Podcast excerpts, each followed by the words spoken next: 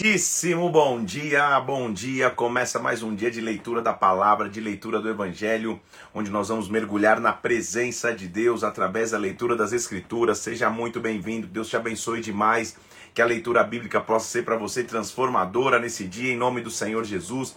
Que Deus fale contigo de forma sobrenatural, que nós sejamos visitados por Deus de forma grande neste dia, em nome de Jesus Cristo. Estamos no dia 86 da nossa leitura, dia 86 de 100. Realmente estamos é, é, acelerando agora para a reta final, para os tempos do final da nossa leitura, mas tem muita coisa para a gente aprender então ainda. A gente, tudo isso aqui a gente já viu na Bíblia, falta esse, esse pedacinho aqui, ó, falta pouco, estamos chegando no fim, mas tem muita coisa para aprender ainda. Vamos orar? Vamos pedir que o Espírito Santo venha sobre nós que a glória de Deus visite as nossas vidas. Pai, nós nos colocamos diante de Ti aqui, Senhor, pedindo que o Senhor manifeste a Tua glória, a Tua unção e a Tua presença, pedindo que o Senhor fale conosco aqui nesta manhã, Senhor. Nós consagramos esse tempo de leitura a Ti, pedindo, vem sobre nós, Senhor, nos dá revelação, instrução, conhecimento, sabedoria. Nós te pedimos em nome do Senhor Jesus, em o nome de Jesus Cristo. Amém e amém. Vamos nessa? Vamos que vamos. Atos capítulo 5.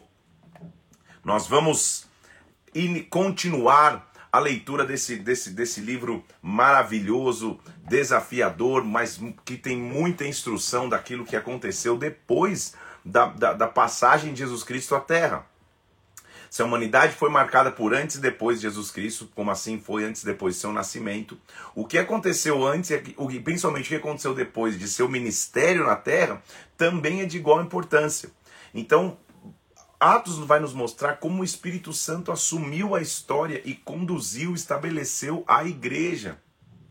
Como cada apóstolo de Cristo, como cada discípulo de Cristo fez, a, através da glória de Deus, as questões avançarem. Então, abra comigo lá, Atos capítulo de número 5. Na verdade, nós vamos ler o, o final do 4 para que, que a gente retome a leitura aqui. Se diz no final do 4 que, versículo 32, da multidão de que todos que creram, todos tinham um só coração, uma só alma. Ninguém considerava exclusivamente nenhuma de suas coisas que possuía, tudo, porém, era comum. Era aquela forma de comunidade naquela época. Eles, eles dividiam as coisas entre si para que todo mundo pudesse ter é, tudo em comum. Com grande poder, os apóstolos davam testemunho da ressurreição do Senhor Jesus e em todos eles havia abundante graça.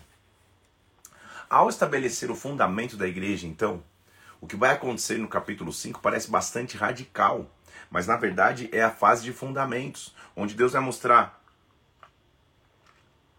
olha, minha igreja tem que ser construída, edificada sobre o caráter de pessoas que têm o caráter adequado. Porque naquela época, como eu já te disse, as pessoas dividiam suas propriedades para que todos pudessem de igual forma ter sustento. Não se pedia ou não se obrigava a isso, mas um casal decide, é, é, é, aos olhos de todos, parecer caridoso, quando na verdade estavam retendo. Eles, em comum acordo, vendem uma propriedade e mentem no valor desta venda, para que pudessem dar menos na divisão, para que pudessem, é, apesar de fazer uma imagem de caridade, continuar guardando do seu próprio recurso. Os apóstolos enxergando ou tendo sido revelados pelo Espírito dessa mentira, lançam uma sentença pesada sobre este casal, que você olha e fala: Meu Senhor, mas é Deus estabelecendo prioridades, Deus mostrando, aí, há uma base, é um princípio. A minha igreja não pode ser construída com pessoas fora de caráter. Versículo 1 do capítulo 5 começa a nossa leitura oficialmente hoje. Um homem chamado Ananias e sua mulher Safira vendeu uma propriedade e, em acordo com sua mulher, reteve parte do preço e levou o restante e depositou aos pés dos apóstolos. Então, exemplo, vendeu, vendeu por 100, chegou para os apóstolos com 50. Falou: oh, Isso aqui foi o que a gente vendeu, conseguimos o um bom preço para guardar para si. Então disse Pedro a Ananias: Ananias, por que encheu Satanás teu coração para que mentisses ao Espírito Santo, reservando parte do valor do campo? Conservando por porventura não seria teu? E vendido não estaria em teu poder? Como, pois, aceitaste ou assentaste no coração esse desígnio? Você não mentiu aos homens, mas mentiu a Deus. Quando Ananias ouviu essas palavras, caiu e expirou, e veio grande temor sobre os ouvintes. Então calma aí, Pedro tá falando, cara, ninguém te pediu para vender. Se você tivesse ficado, o campo não seria todo teu. Agora você vem aqui é, é, fazer é, é teatro, mostrar que você é caridoso, na verdade, tentando é, é, ferir o caráter e o início da igreja. Ele cai e morre. Porque a ausência de caráter traz morte para um líder. Não estou dizendo morte física, não, mas morte espiritual. Você passa a ficar petrificado emocionalmente, você passa a passar dificuldades, porque o caráter tem que ser a tua base. Eles mandam chamar Safira, Ananias e Safira, e mandam chamar a mulher que não tinha sabido o que tinha acontecido com Ananias. E ela persiste na mesma mentira. Ela conta a mesma história e ela também cai morta. Então um casal morre por, por, por falta de caráter, por, por ocultar informações. Como a gente tem que aprender isso hoje? Se você, líder, tem algo oculto na tua vida, algo escondido na tua vida, algo que você está fazendo que fere o caráter da tua aliança com Deus, cuidado. Você só não cai morto pela graça de Cristo, mas morto espiritualmente você vai caindo. Emocionalmente você vai caindo. Então rasgue da tua vida tudo aquilo que, que, que fere o caráter da tua aliança e relacionamento com Deus. A história de Ananias e Safira nos mostra que do início, desde o princípio, dos primórdios da igreja, caráter é aquilo que Deus sempre prezou, sempre privou. Não dá para ficar falando uma live inteira sobre caráter aqui, mas o que é caráter?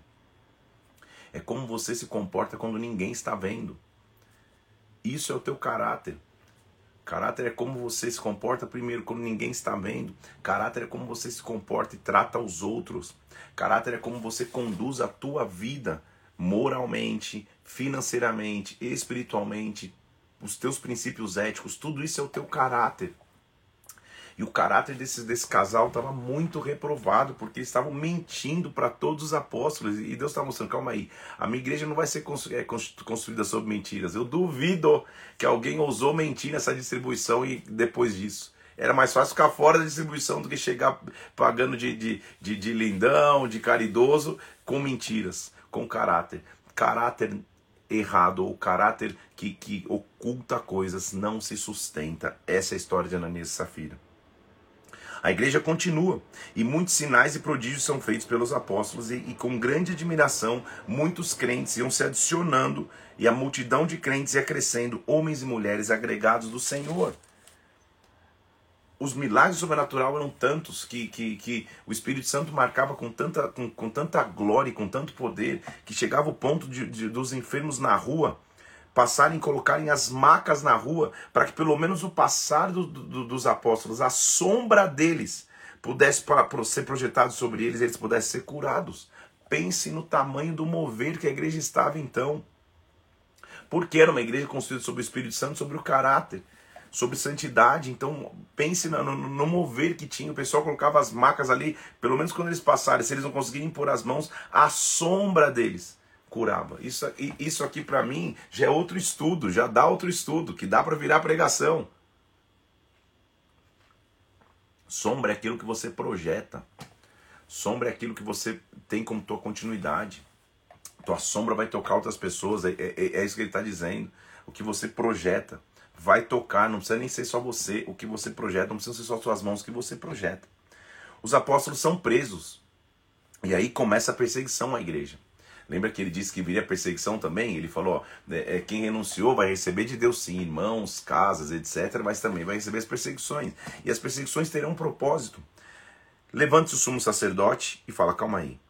Isto é a seita dos saduceus. É, e tomaram-se de inveja. Os saduceus eram aqueles que não criam na ressurreição. E eles estavam pregando a ressurreição, falando que, que, que, que queria ver ressuscitado e performando milagres, sinais que ninguém conseguia explicar. Então os saduceus cheios de inveja, prenderam os apóstolos e os recolheram à prisão. Mas olha sobrenatural, de noite um anjo chegou, abriu as portas da prisão e quando o povo foi buscar no dia seguinte os apóstolos presos, falou, calma aí, a, a prisão está trancada, não teve arrombamento e eles não estão mais aqui dentro, na verdade eles já estão lá pregando no templo. O cárcere está vazio, mas eles estão pregando, eles ficaram perplexos. E expressamente eles ordenam, não ensine no nome vocês estão enchendo Jerusalém dessa doutrina. Vocês querem lançar sobre nós o sangue desse homem. Então Pedro e os apóstolos afirmaram, olha o versículo 29, importa obedecer a Deus do que os homens. É melhor obedecer a Deus do que homens. Como é triste ver versículo usado fora de contexto, né? Você entendeu o contexto aqui? Eles estão pregando por inveja, eles são presos por pregar a palavra, eles são libertos pelo anjo, voltam para o templo para pregar. Quando os encontram, falam: não preguem mais, não preguem mais, ignorando o fato que eles foram é, milagrosamente tirados da prisão. Pedro fala: é melhor obedecer a Deus do que obedecer a homens. No contexto de eu não vou pregar, de, eu, não, eu não vou parar de pregar a palavra. Tem pessoas rebeldes que não querem ouvir conselhos que usam esse versículo fora de contexto. Não, não precisa ouvir ninguém, não. Imagina, não precisa ser aconselhado por ninguém, não. Ninguém precisa me direcionar minha vida, porque é melhor obedecer a Deus do que a homens. Usa um versículo totalmente fora de contexto. Você já viu essa situação? A única questão que se aplica aqui é: calma aí. As, os princípios divinos não estão maiores do que os princípios dos homens. Se o homem me der uma ordem que fere um princípio divino, calma aí, é melhor obedecer a Deus do que a homens. Agora, se eu estou sendo aconselhado por alguém que está que, que, que tá me instruindo num princípio divino, é óbvio que eu vou obedecer a Deus obedecendo os homens. Entendeu comigo? Então não use esse versículo fora de, fora, fora, fora de contexto. Pelo menos quer mencionar, mencione dentro do contexto. É isso, é, isso é muito importante aprender. Então, eles são presos novamente, se enfurecendo, são presos. Só que um cara chamado Gamaliel se levanta e fala assim: gente, é, cuidado com o que vocês estão fazendo com esses homens, hein? Eles, esses dois exemplos. Lembra duas pessoas que se levantaram, vocês dispersaram e nada deu. E nada aconteceu. Vocês só liberaram eles e nada aconteceu. Vocês não precisaram matar, não precisaram prender, não precisaram espancar. Agora, se esses caras são de Deus, a gente não vai conseguir parar e se mover. Versículo 39. Se esse conselho vem de Deus ou, ou, ou, ou não vem de Deus, vai perecer. Se é de Deus, vocês não vão conseguir pará-los, porque vocês vão estar lutando contra Deus. Ou seja, deixa que os frutos falem por si só. Não adianta vocês prenderem. Então, olha, olha, olha o nível que os apóstolos estavam. Jesus amado. Versículo 41. Então, 40. Chamando os apóstolos, os açoitaram e ordenaram que não falassem em nome de Jesus, então o soltaram. Sabe o que é o açoite? Eram, é, eram, eram, eram tiras de couro de animais, muitas vezes com, com pequenos pregos ou pedaços de ossos de animal na ponta, que você dava 39 é, é, é, em uma pessoa só, 40 menos um, porque as pessoas não aguentariam mais. Levar uma surra de açoite era uma surra, gente. Então os apóstolos, sem ter feito nada, por pregar o evangelho, por curar pessoas, por manifestar a glória, por inveja dos, dos saduceus, são presos, são ordenados a não pregar. Eles falam, nós vamos obedecer a Deus e não a homens. Eles são trazidos de novo.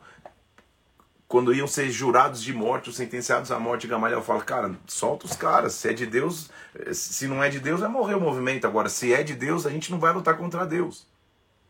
Eles apanham de açoite estão sanguentados, com feridas abertas. Versículo 41. Se retirando do sinédrio, depois de levar uma surra de chicote, regozijando-se por serem dignos de sofrer afrontas por causa deste nome. E todos os dias, no templo, de casa em casa, não cessavam de ensinar e pregar a Jesus Cristo. Meu Deus do céu. Estamos vendo uma geração que não está tão acostumada a sofrimentos. Nós estamos acostumados a não sofrer. Tudo, tudo, tudo é para trazer maior comodismo. Você vai sofrer menos nos transportes, vai sofrer menos nas tecnologias, vai sofrer menos na, nos recursos que a medicina tem. Você tem um, um, um fiozinho de uma dor, já tem remédio para tudo se você quiser tomar, porque você não está acostumado e eu não estamos acostumados a sofrer ou passar dores.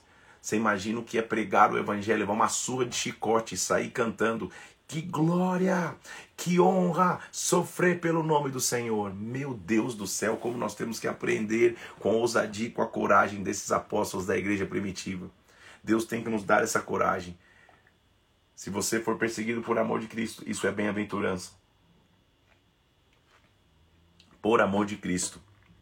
Não pelos teus pecados, pelas, pelas, pelos teus escândalos, pela tua ausência de caráter. Agora, pregando Cristo, ser perseguido por inveja ou porque saduceus ou fariseus querem te acusar, conte em alegria ser perseguido assim. A igreja cresce tanto, agora o capítulo 6 vai mostrar um dos princípios de crescimento para uma igreja: a delegação de funções, a descentralização de funções. Uma igreja começa a chegar na sua maturidade, no seu estado maduro, quando, ela, quando as funções começam a ser divididas e a igreja começa a ser descentralizada. Esse é um grande objetivo de um líder. Na primeira fase ele edifica, ele constrói, ele avança, a igreja multiplica e muitas vezes a igreja está centrada nele, as pessoas têm mais referência nele, no líder, no pastor, querem ouvir suas pregações somente, querem ter só os seus conselhos somente e cabe ao líder saber esse momento de transição, de falar, calma, não está tudo em mim. Porque se o líder for centralizador, a igreja para. Vai atingir aquele número de pessoas só sobre ele ali.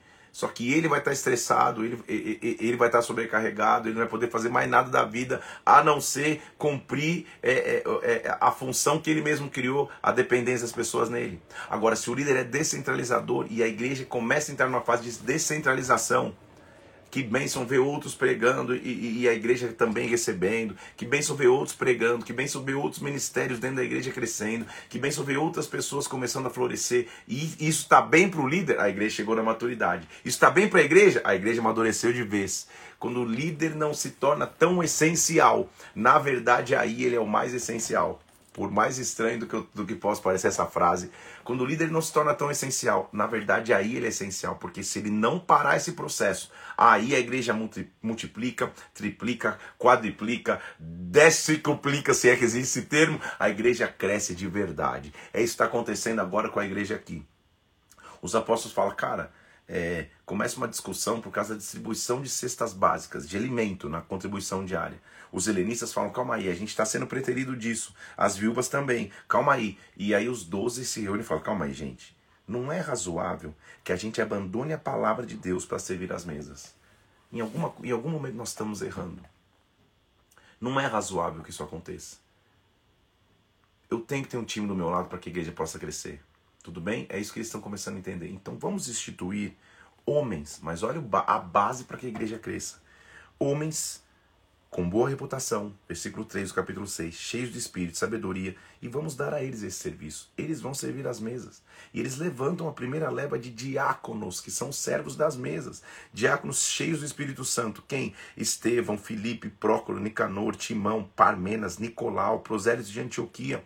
Os apóstolos impuseram as mãos sobre eles e a palavra de Deus crescia. Em Jerusalém se multiplicava o número dos discípulos. Também muitos sacerdotes obedeciam à fé. Por quê? Porque eles aprenderam a delegar funções. Então, se você é pastor principal de uma igreja aí, há, há coisas que só você pode fazer. Mas certamente há coisas que você tem que delegar para que a igreja cresça, as pessoas debaixo do teu, da tua liderança cresçam, e isso vai ser bênção para você. Agora, só faz isso um líder que é seguro de si, um líder que não fica, ai meu Deus, e se o povo gostar mais de, daquilo, daquele outro? Isso aí é insegurança. Líder, confie em Deus. Confie em Deus. Levante pessoas leais, evidente, né? Porque muitas pessoas, quando começam a crescer, já começam a abandonar seu líder. É, tá vendo? Eu também sou usado de igual forma. As pessoas só querem me ouvir, não quero ouvir a ele. Cuidado com os Judas dentro, dentro da estrutura. Agora, tendo Pedros, que muitas vezes vão errar, mas vão se reconsertar, manda ver e avança, porque o reino precisa crescer avança. Amém? Eu, eu vou te dar um exemplo aqui. Eu viajo muito. Quando eu chego numa igreja para pregar, e isso quase nunca acontece mais, né, gente? Porque graças a Deus, a gente, eu, eu, eu, nossas igrejas são maduras, são grandes, mas mesmo assim, quando lá atrás eu, vi, eu, eu, chegava e via aquela confusão, sabe?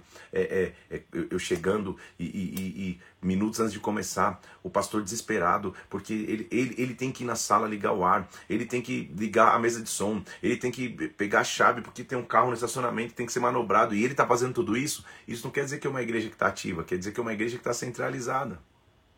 Se o pastor está tranquilo porque está tudo acontecendo, já o som já foi ligado, já está tudo ok, está tudo. É porque a igreja está começando a ser descentralizada, ela está amadurecendo, as pessoas estão crescendo. Então, tenha isso como teu foco aí, você que você que é líder, você sempre vai estar envolvido, porque o líder sempre está envolvido, ok? Então, é, é, não use também é, é, a delegação como, como, como, como uma, uma carta de liberação para que você literalmente não faça mais nada. Porque aí também não, né? Aí a estrutura para. Você tem que ser o grande exemplo de trabalho, de esforço, de avanço, tal, tal. Mas agora você não microgerencia, você gerencia o macro. Está me entendendo isso? Quem sabe um dia a gente faça uma live só para líderes. Se você quiser aí, me manda inbox. Só para falar sobre, sobre essa fase que para mim é uma das mais importantes da igreja. Porque a igreja explode, cresce Chega na segunda fase, descentralização. Quando o líder não é essencial, na verdade, agora ele é o mais essencial de todos. Para para pensar nisso. Então continua aí. Estevão, que é um dos diáconos, está perante o sinédrio. Porque ele, ele, ele não, não pense que diácono era só aquele que servia a mesa, que organizava os alimentos, que servia a mesa. Não, não, não, não. Diácono era cheio de graça, versículo 8, poder e fazia prodígios e sinais entre o povo. Então, diácono era cheio do Espírito. Se você é diácono e está me ouvindo, diácono não é só o que organiza a cadeira, que limpa a, a, não sei o que, que organiza a fila, que segura as pessoas quando o pastor vai orar. Não é só isso. Diácono é cheio do Espírito Santo fazendo sinais entre o povo. As pessoas tentavam resistir a ele, mas ele era cheio de sabedoria naquilo que falava. Então, fizeram uma armação contra ele, uma perseguição. Vamos levantar falsos testemunhos para falar contra ele, senão ele não vai parar de falar. É, então se levantaram Levaram Estevão ao sinédrio e Estevão vai se defender. E o capítulo 7 é uma aula da história de Israel, resumida. Estevão vai se levantar e desde Abraão, passando por Moisés, ele vai mostrar como que Deus sempre esteve com o povo e como o povo rejeitou. Terminando em Cristo, dizendo, mais uma vez vocês vão ser igual às gerações de vocês. Os antigos que negavam a, a aliança com, com, com Deus, agora vocês vão ter a mesma dura serviço.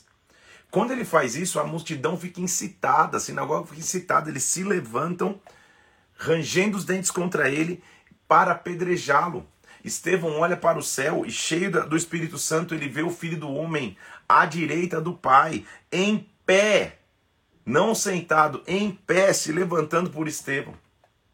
Estevão se torna o primeiro mártir da igreja. Ele morre apedrejado, falando: Senhor, recebe o meu espírito. Calma aí. A coisa parece ficar mais séria. Primeiro uma sua de chicote, agora eu estou sendo morto a pedradas.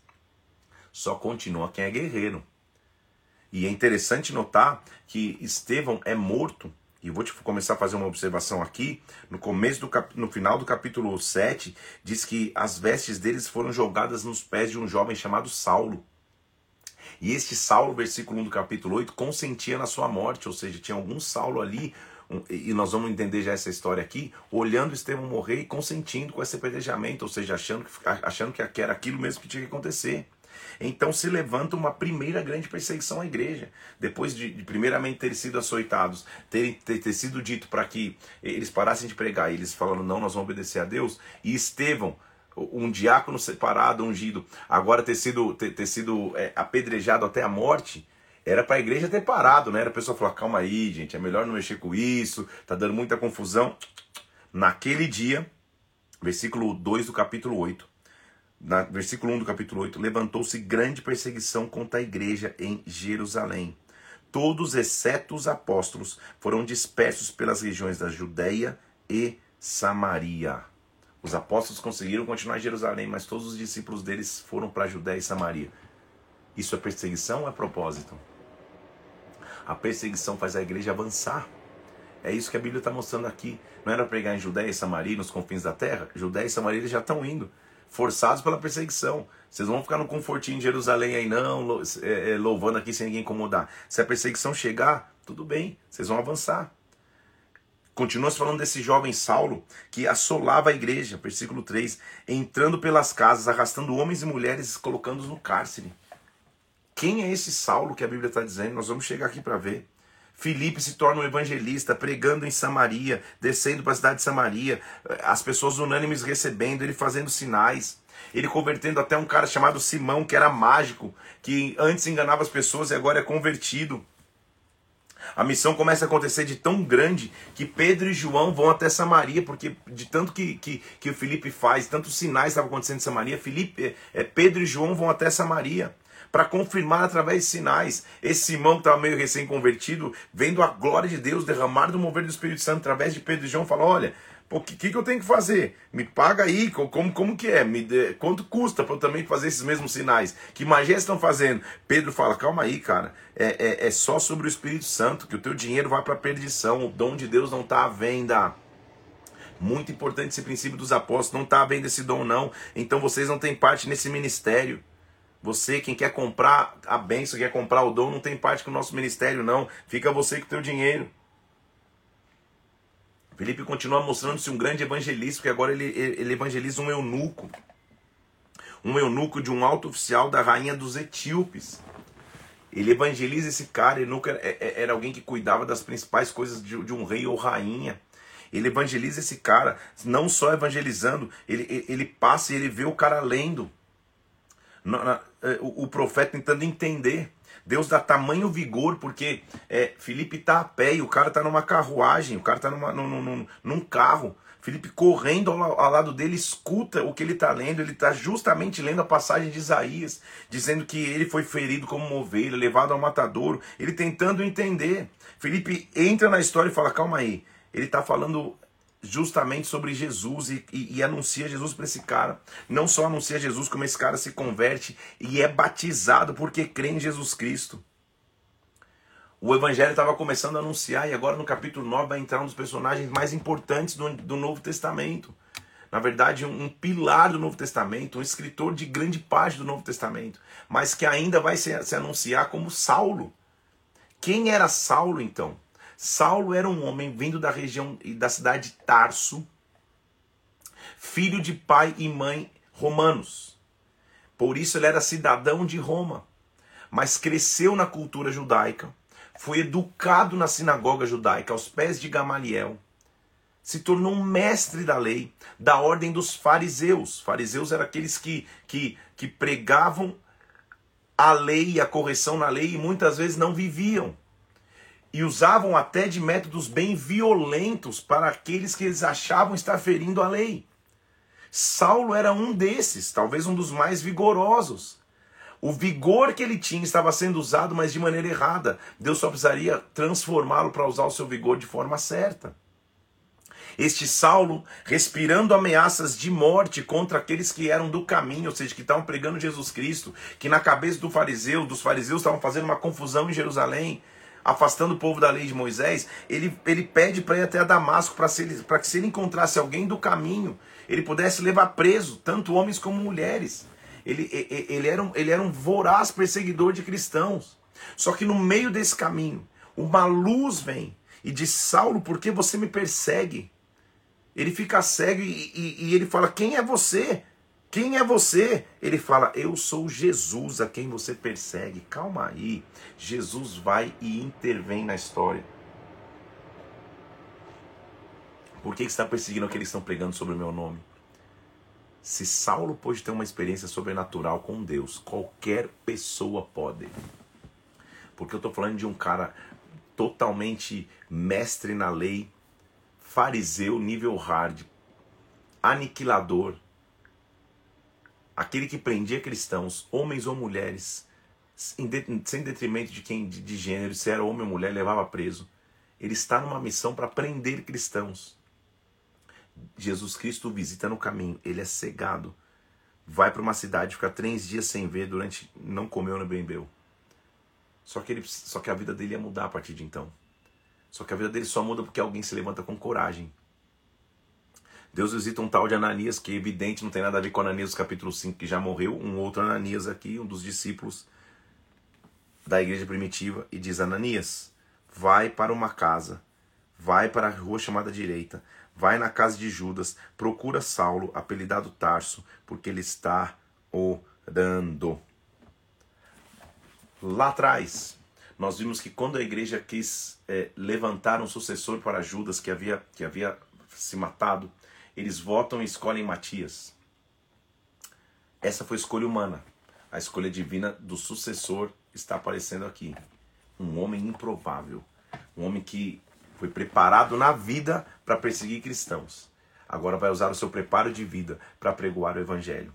Ananias chega e fala: Ele está lá, chega lá, impõe as mãos sobre ele, porque ele é instrumento escolhido, versículo 15, para levar o meu nome perante os gentios e reis, bem também para os filhos de Israel.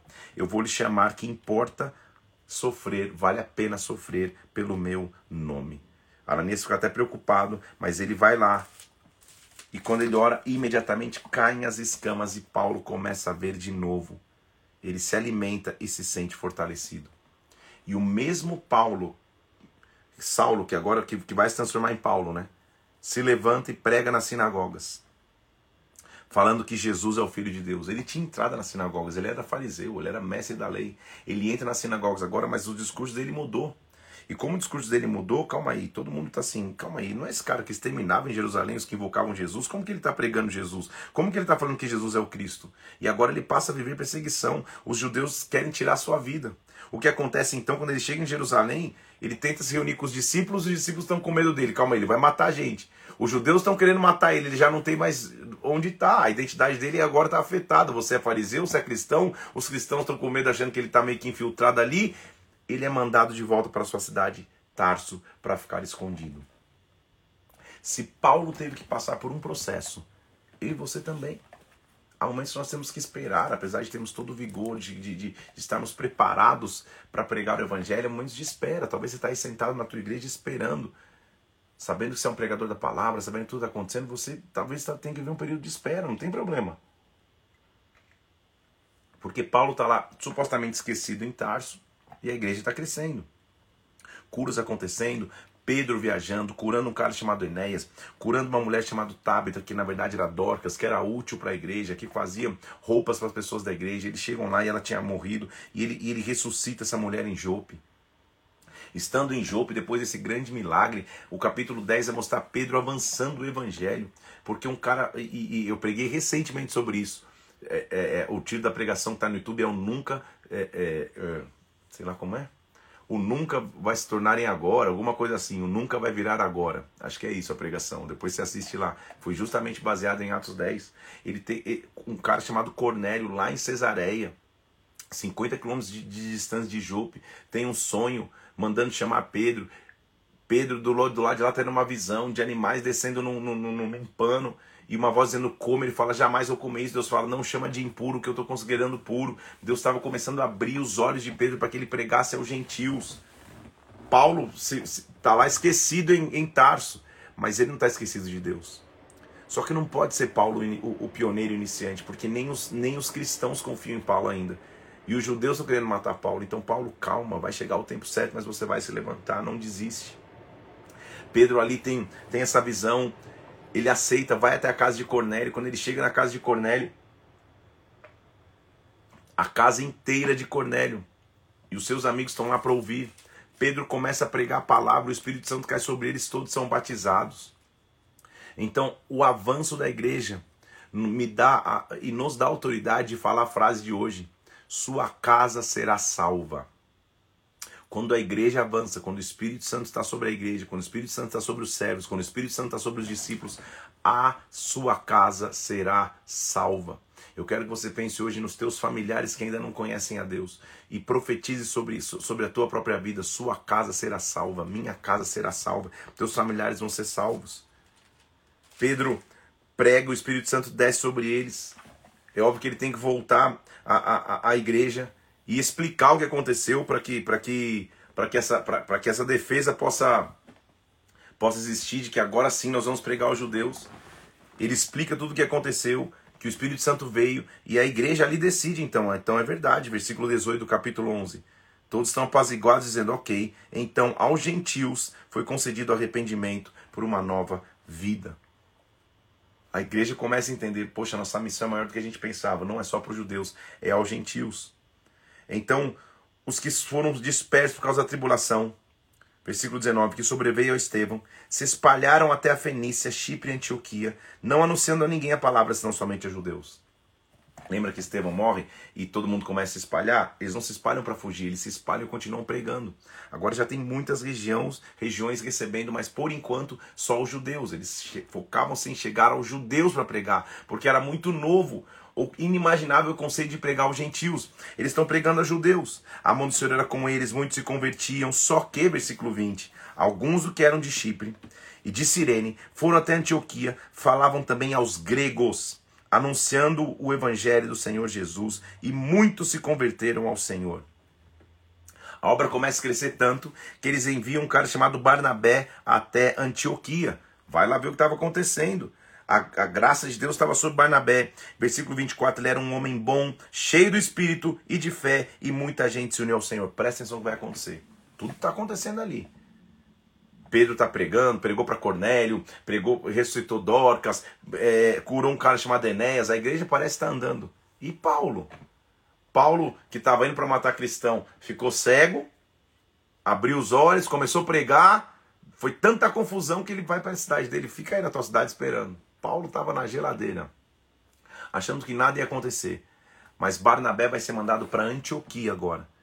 E ele parte para Tarso, versículo 25, à procura de Saulo. Tendo encontrado, levou-o para Antioquia e por todo um ano se reuniram naquela igreja, ensinaram numerosa multidão. Em Antioquia, pela primeira vez, os discípulos foram chamados cristãos, os que se parecem com Cristo. Paulo não ficou esquecido, você não vai ficar esquecido. Só que não daria para Paulo iniciar seu ministério em Jerusalém. Ele teve que aguardar.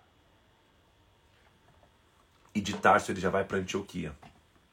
Antioquia seria a base de, do, do começo do seu ministério. Deus nunca erra. Deus sempre tem um plano perfeito e completo. Então talvez está sendo esquecido aí que teu ministério está acontecendo. Calma. É só Deus preparar uma Antioquia para você. E essa Antioquia vai acontecer. Uma grande fome é prevista através de um profeta chamado Ágabo. A igreja se reúne então para trazer recursos para essa igreja. A igreja continua perseguida. Herodes chama uns da igreja para, os, para o maltratar. Também preguei recente sobre isso. Não sei o título da pregação, mas eu preguei é, sobre Atos capítulo 12. Tiago é morto ao fio da espada. Pedro é preso. E a tua data de execução já está marcada. Seria no dia da Páscoa, um espetáculo público, porque Herodes viu que, que, que a morte de Tiago agradou o pessoal de Jerusalém. Só que a igreja continua orando e Pedro é visitado no cárcere. As cadeias caem do cárcere. Ele passa por, por, por, por, guardas e ninguém vê. Um portão de ferro da cadeia se abre. Ele volta ao lugar que o pessoal estava orando a ele. E incentiva o pessoal a continuar orando. Herodes também morre. E Barnabé, versículo 25, e Saulo, cumprida sua missão, voltaram de Jerusalém, levaram João Marcos, João apelidado Marcos. E agora vão começar as viagens missionárias. Paulo vai começar agora por ser um cidadão romano, por, ter, por ser preparado, a vida o preparou para isso. Ele já não estava indo em direção a Damasco viajar, viagem para ele era um negócio comum. Ele vai começar a viajar. E aí nós vamos ter as viagens missionárias de Paulo, como o evangelho começou a, a, a crescer. Ele, ele não podia ter sucesso em Jerusalém, porque ele seria perseguido, mas não quer dizer que seu ministério não seria sucesso. Ele só ia viver dentro do seu rio. Então muitas vezes o que você considera insucesso ministerial é só você é, é só até você encontrar o teu rio para fluir. Marquei aqui, ó, vamos ver se eu encontro. Calma aí. As viagens missionárias de Paulo. Deixa eu marcar a página aqui para eu conseguir voltar. Isso vai estar tudo certo. A primeira viagem missionária de Paulo e Barnabé, muitas Bíblias têm no final isso, você vai poder encontrar isso no Google, em algum lugar. Vamos, eles fizeram três, tá? Nós vamos hoje ver duas, na verdade até o começo da terceira. Ele começa aqui, ó, em Antioquia. Ele vai fazendo a volta, vai até Chipre, vai até regiões longe de Jerusalém, que está aqui embaixo, e volta para Antioquia. Olha a diferença da primeira viagem, o círculo que ele faz, para a segunda, como ele se torna mais ousado. Estão comigo aqui, ó? Paulo começa a entrar em navios, barcos, começa a se preparar, porque o evangelho vai avançar e ele vai ser instrumento. Ele continua então na primeira viagem missionária. Havia na igreja de Antioquia profetas, Barnabé, Simeão, Níger, servindo eles ao Senhor, jejuando. O Espírito Santo disse: Separe agora Barnabé e Saulo para a obra que eu os tenho chamado. A base do envio na igreja primitiva era o Espírito Santo. Assim como, Bar, como Filipe foi a Samaria e pregou, como Pedro e João vieram, vieram a Samaria para pregar também, como Pedro foi a Jope, foi a Cesareia. Agora, Paulo e Paulo, ou Saulo, a gente vai ver o nome dele virando para Paulo, amanhã eu vou falar sobre isso. Eles vão começar a primeira viagem missionária. Quando eles enviam, o primeiro lugar que eles chegam é Chipre. Pregando a palavra ali, sempre que a, que, que a pregação genuína da palavra, o inimigo vai tentar se opor. Um outro mágico chamado Elimas vai tentar, vai tentar é, se opor, tentando, tentando, tentando oferecer oposição. E aí Saulo, versículo 9, todavia chamado Paulo, o nome dele é até transformado, cheio do Espírito Santo, repreende Elimas. Elimas fica cego. O procônsul Sérgio Paulo, uma autoridade, vendo isso acontecer, fica maravilhado daquilo que o Senhor fez. E eles vão continuar a viagem, está só começando. Eles só chegaram no primeiro lugar ali. Quando eles chegam na primeira região de Pede, na Panfilha, João Marcos, que tinha ido com eles, volta para Jerusalém, sem muita explicação, meio que desiste. Fique tranquilo, algumas pessoas vão desistir no caminho. Isso não quer dizer que Deus está contigo na viagem, não está contigo na, na, jornada. Algumas pessoas vão desistir. Porque muitas vezes, a, a, a, é, é, por vários motivos, a obra fica mais acelerada, a pessoa não consegue enxergar pela fé o que está acontecendo. Era novo demais para aquilo, para viagem, para outras nações e para outros países. Sei lá por que João Marcos volta. Esse é o João Marcos que Pedro ditou, segundo a tradição, escreveu o Evangelho de Marcos. Ele volta eles começam a continuar atravessando, já chegam em, Antio, em Antioquia de Pisídia, que é lá em cima que eu mostrei no mapa para você. Eles estão avançando, eles continuam pregando a palavra, falando das leis, falando dos profetas. E Paulo inicialmente sempre ia nas sinagogas, ele era judeu, então ele queria pregar ao judeu. Ele exorta o povo, vai pregando, dá testemunho em Antioquia, mostra tudo o que aconteceu. Desde ele era sábio demais, ele foi educado aos pés da lei. Ele fala desde, desde, desde, desde como levantou a tribo de Davi e da descendente de Davi vinha Jesus, que era o Cristo, mas que foi ressurreto entre os mortos. Eles pregam e é tanto sucesso na pregação deles que versículo 42, quando eles estão saindo de pregação, o pessoal fala: "Cara, volta sábado, prega de novo pra gente". Só que quando isso acontece, muitos judeus seguiram Paulo e Barnabé, versículo 43, e persuadiam a perseverar na graça de Deus. No sábado seguinte, a multidão cresceu para ouvir. Uma semana depois, a pregação de Paulo e Barnabé é, começaram a, a, crescer, só que isso com inveja, versículo 45 se tornaram e começaram a blasfemar, contradizendo o que Paulo falava. Então começou uma linha a se levantar para oprimir o que Paulo falava. Então Paulo e Barnabé, falando ousadamente, diz, disseram, versículo 46, cumpria que em primeiro lugar fosse pregada a palavra de Deus a vocês, judeus, mas posto que vocês rejeitam, vocês estão trazendo julgamento sobre vocês, nós vamos pregar para os gentios. Gentil é aquele que não é judeu o evangelho está começando a se abrir de forma mais massiva, então. O primeiro gentil que a gente viu ouvindo direto a palavra de Deus aqui, que foi mencionado, é Cornélio, quando Pedro pregou pra, na casa dele lá em Cesareia, em Atos capítulo 10. Agora Paulo já está lá em Antioquia de Pisídia, lá em cima, pregando para sinagogas, só que através da, da, rejeição de algumas das sinagogas, Paulo fala, então nós vamos começar a pregar para os gentios. E os gentios, versículo 40 e 48, ouvindo isso, se regozijavam, glorificavam a palavra de Deus e creram de que haviam sido destinados para a vida eterna. Paulo e Barnabé são inclusive expulsos dali, eles sacodem o pé e continuam a viagem. Chegam em Icônio, com, com, tentam falar juntos na, na, na sinagoga judaica. A multidão crê, tanto judeus como gregos. Deus dava sinais, prodígios a eles, maravilhas, o Espírito Santo marcava com autoridade. Eles, eles vão, só que o tumulto também surgia e a perseguição os fazia avançar para outra cidade. Eles vão para Listra e Debre, lá em Listra eles curam um coxo. O homem vendo coxo, olhando para Paulo, Paulo, Paulo diz: levanta, ele levanta e começa a saltar. O povo começa a olhar e fala: cara, esses aqui são Júpiter e, e Mercúrio, porque eles estavam influenciados pelo pensamento grego. Eles são Júpiter e Mercúrio, são Deus na Terra. Paulo diz: Nós não somos nada disso. Eles começam a pregar, pregam Jesus Cristo. Paulo é apedrejado por pregar. Os judeus de Antioquia e Cônio se levantam, porque a galera começa a ficar irada, os judeus, como Paulo era. Paulo começa a sofrer aquilo que um dia ele fez. Ele é apedrejado. O apedrejamento é para a morte, gente. Ele cai como morto. Quando o pessoal reúne ele, ele levanta. Tudo bem, vamos embora e continua a pregação. Anuncia a palavra em Listra, Icônio, Antioquia, fortalecendo, dizendo que eles tinham que ficar firme diante, diante de todas as tribulações. Promovendo, versículo 23, em cada igreja, a eleição de presbíteros, depois de orar com Jesus, com jejuns por Jesus, encomendaram ao Senhor o que haviam crido atravessaram Pisídia, foram para Panfilha, foram para Perge, navegaram de volta para Antioquia e acabou a primeira viagem reuniram-se à igreja, relataram o que Deus tinha feito, como ao evangelho tinha sido aberto a porta da fé para os gentios.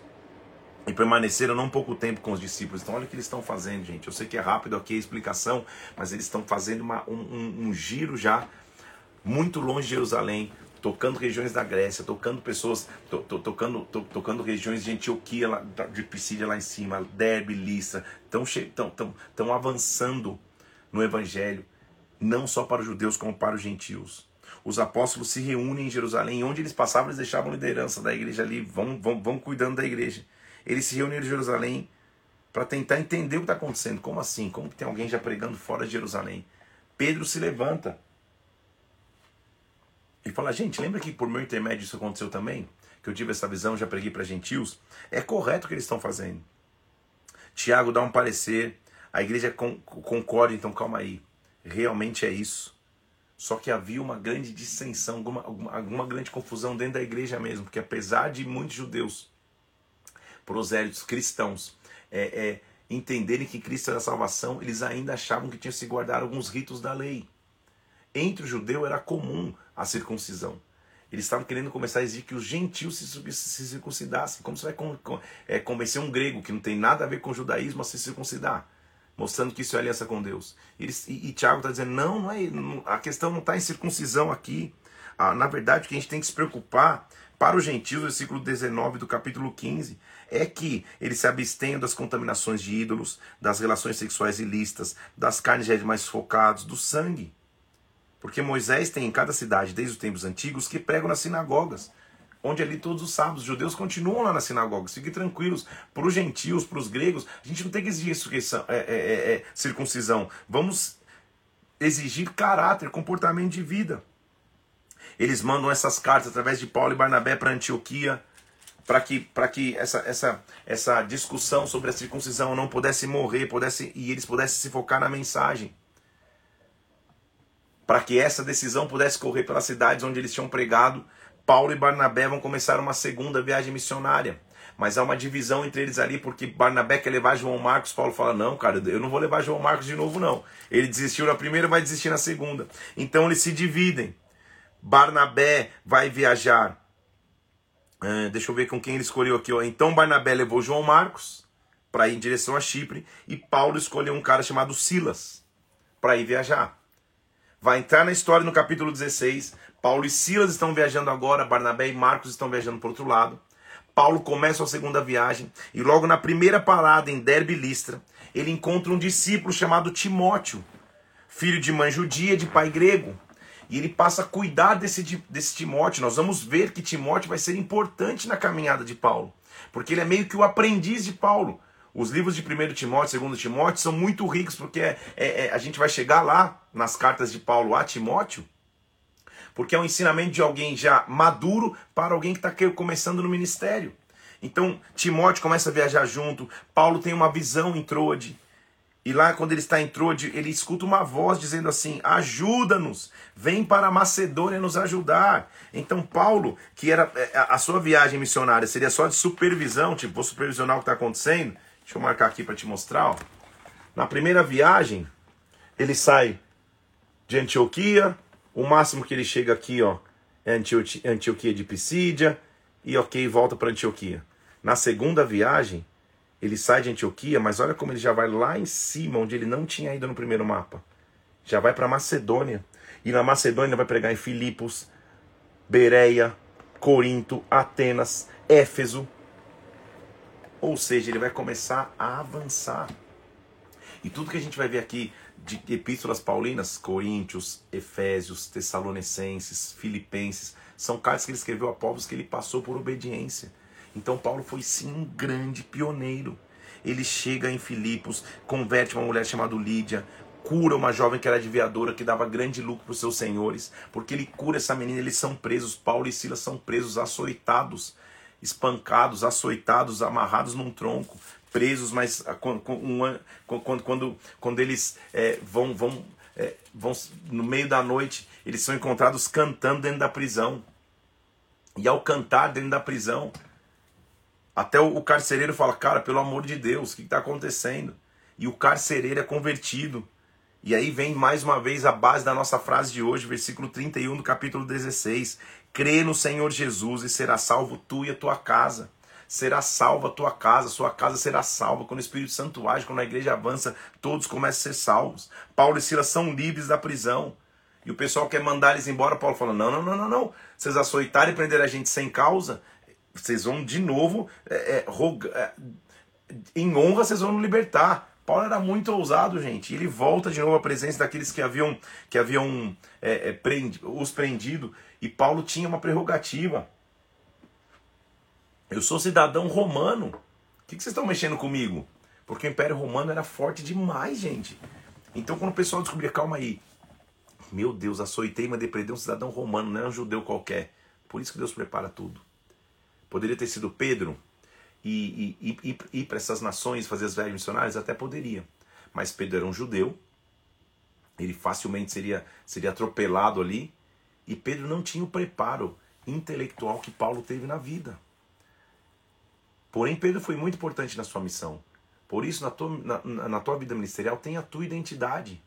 Pedro foi maravilhoso porque ele pregou em Jerusalém, fez a igreja avançar, pregou ali na região, foi o primeiro a pregar para Cornélio, mas quando chegou a hora de calma aí, o evangelho vai ter que ir para outras nações. Vai ter gente vai ter que entrar em barquinho aqui, já que não tem, não, não tem avião, e vai ter que ir para ilhas, vai ter que ir lá em cima na, na Grécia, vai ter que chegar um dia lá na frente na Itália, nós vamos ver isso aqui. Esse aqui não vai ser Pedro. Esse aqui vai ser Paulo, porque a vida o preparou para isso. Nem Pedro é maior, nem Paulo é maior. Cada um está na sua missão e função. Então cumpra a tua missão e função em Deus. Eles estão viajando, estão continuando, eles são livres da prisão. Eles e, e, e passam ali por, por Anfípolis e Apolônia e chegam a Tessalônica. Olha onde eles já estão lá em cima, gente.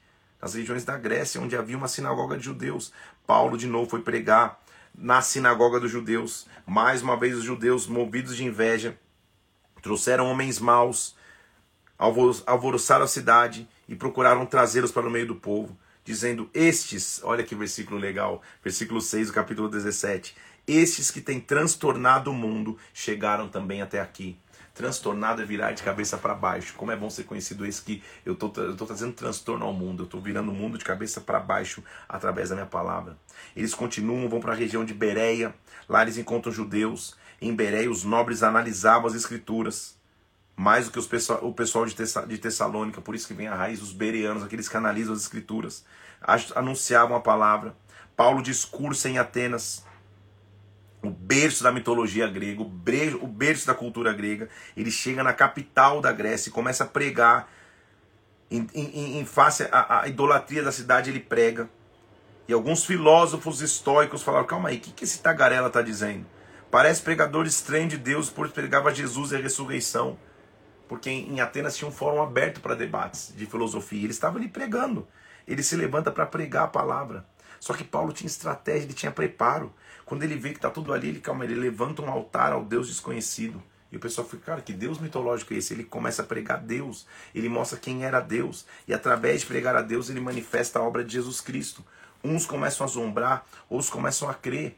Paulo de Atenas vai para Corinto e lá ele encontra um casal chamado Aquila e Priscila, que se tornam anunciadores ou, ou auxiliadores do seu evangelho. Ele continua anunciando Jesus. Vai com Silas e Timóteo. Enquanto Silas e Timóteo vão para Macedônia, Paulo se entrega totalmente à palavra, testemunhando entre judeus que Cristo é o Senhor. Os judeus blasfemam contra ele e falam: Olha, então faz o seguinte, versículo 6: Sobre a vossa cabeça esteja o vosso sangue, eu estou limpo e desde agora eu vou para os gentios. Paulo toma uma decisão que seria transformadora para o seu ministério. Ele fala: A partir de agora, então, já que os judeus não estão me ouvindo, já que eu não estou dando tanto sucesso aos judeus, eu vou pregar aos gentios. E a história do evangelho vai ser transformada entre as nações, porque Paulo toma essa decisão. Paulo, inclusive, tem uma visão na noite e o Senhor fala para ele: fala, faz o seguinte, Paulo, você está certo, versículo 9: Não temas, pelo contrário, não te cales, eu estou contigo, ninguém te ousará fazer mal, porque eu tenho muito povo nesta cidade. Ele permanece ali, em Corinto, durante um ano e seis meses, ensinando a palavra de Deus. Atenas e Corinto era o berço da cultura gentílica, da cultura grega. Paulo estabelece lá por um ano e seis meses para que o evangelho comece a avançar. Paulo permanece ali muitos dias, se despede dos irmãos, rapa a cabeça, faz um voto e começa a voltar para Jerusalém, na verdade para Antioquia. Nesse meio tempo ele chega a Éfeso, um judeu natural de Alexandria chamado Apolo, um eloquente nas escrituras, fervoroso, começa a falar ousadamente, Priscila e Áquila o cuidam e ele vai começar a terceira viagem missionária. O evangelho não vai parar a obra vai avançar. Paulo começa a levantar como um homem que, apesar das dificuldades, nunca deixa de avançar. Evidente que eu resumi bastante as, a, as viagens paulinas, as viagens do apóstolo Paulo são ricas demais. Mas o que você tem que entender? Deus levantou alguém que foi preparado com unção, com autoridade e foi teve uma experiência real com Deus para que o evangelho comece a avançar. Quando Deus te mandar avançar, quando Deus te der visões, quando Deus te der sonhos, avance. Talvez você seja um pioneiro aí na tua região, avance. Deus vai te dar graça. Talvez vai ser difícil demais, avance. Mas esteja sempre disposto a ouvir a voz do Espírito. O evangelho em Paulo começa a ser transformado quando ele abre os olhos e fala: calma aí, cara, os judeus não estão me aceitando, eu vou para os gentios. E ele começa a pregar aos gentios. Paulo se levanta com unção, com autoridade, com poder. Eu quero profetizar sobre ti a frase de hoje: sua casa será salva. Pense em quem da sua casa você vai orar para que a salvação chegue. Paulo e Silas se levantam com, com unção, com poder, para dizer: olha, a gente pode apanhar, a gente pode ser açoitado, mas o evangelho nunca vai parar. Pedro plantou semente, continua fazendo lá em Jerusalém. Agora Deus levantou alguém com uma outra mentalidade e cultura para dizer: eu vou entrar num, num, num navio aqui, eu vou para Chipre, eu vou para Listra, eu vou para Derbe, vou voltar, já fui longe demais. Na segunda, eu tô em Listra, tô em Derbe, tô lá em Antio, Antioquia de, de, de Pisídia e daqui a pouco eu tenho um sonho. Vem para Macedônia, vai um pouquinho mais e ele vai para Macedônia. De Macedônia ele vai para Filipe, para Éfeso, para Atenas, para Corinto, porque Deus não tem limites. Sua casa vai ser salva através do Espírito de Deus. A igreja não vai parar de avançar através de pessoas que têm caráter e sejam cheios do Espírito Santo. Tudo começou porque lá no início Deus falou: calma aí. Ele derramou glória, unção e poder sobre homens, como Estevão, que se levantaram com caráter em Deus para transformar vidas. Que Deus te abençoe em nome do Senhor Jesus Cristo, que a glória de Deus venha sobre ti, que você seja cheio da presença e da unção do Espírito de Deus, que você seja cheio de Deus, sabendo que a igreja não vai parar de avançar, mas principalmente sua casa será salva. Se ele salvou a Saulo e o transformou em Paulo, um grande apóstolo que nós vamos ver aqui, a partir de agora ele vai tomar conta do Novo Testamento ele pode transformar qualquer história. Deus te abençoe em nome do Senhor Jesus Cristo. Fique cheio da glória, da presença de Deus. Vou subir a arte aqui de uma casinha com mãos aqui dizendo Deus vai salvar sua casa e ele vai salvar sua casa. Simplesmente creia. Comenta lá nessa arte. Vamos bombar de comentar. Amanhã vamos para o dia 87 e nós vamos continuar mergulhados em Atos. Na verdade, vamos terminar Atos e vamos entender o que Deus fez na vida deste homem chamado Paulo como que a igreja continua avançando. Deus te abençoe, fique na paz de Cristo. Até amanhã, às sete horas da manhã. Fica na paz, sua casa será salva. Deus te abençoe.